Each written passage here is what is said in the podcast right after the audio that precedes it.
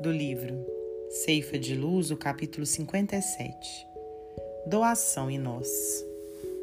Dai e dar-se-vos-á. Jesus, Evangelho de Lucas, capítulo 6, versículo 38.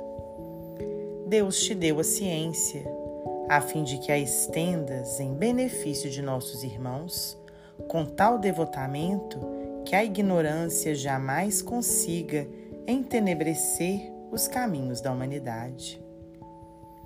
Deus te deu o discernimento para que o teu concurso verbal ajude a compreensão dos que te ouvem, de tal modo que a tua presença, seja onde for, venha se constituir em luz que dissipe a sombra do desequilíbrio e o nevoeiro da discórdia. Deus te deu autoridade a fim de que exerças a justiça com misericórdia, de tal maneira que a compaixão não desapareça do mundo sob as rajadas da violência.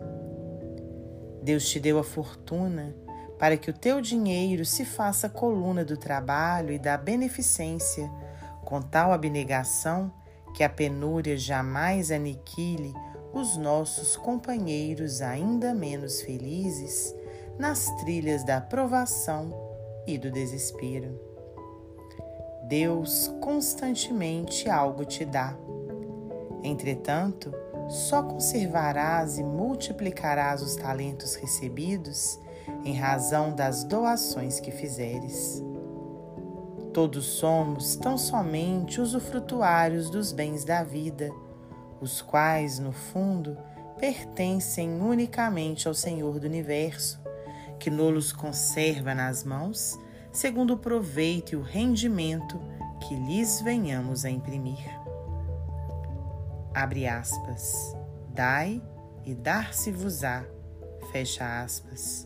Afirmou Jesus. Isso, na essência, quer dizer: Deus te dá para que des. Emmanuel, psicografia de Francisco Cândido Xavier.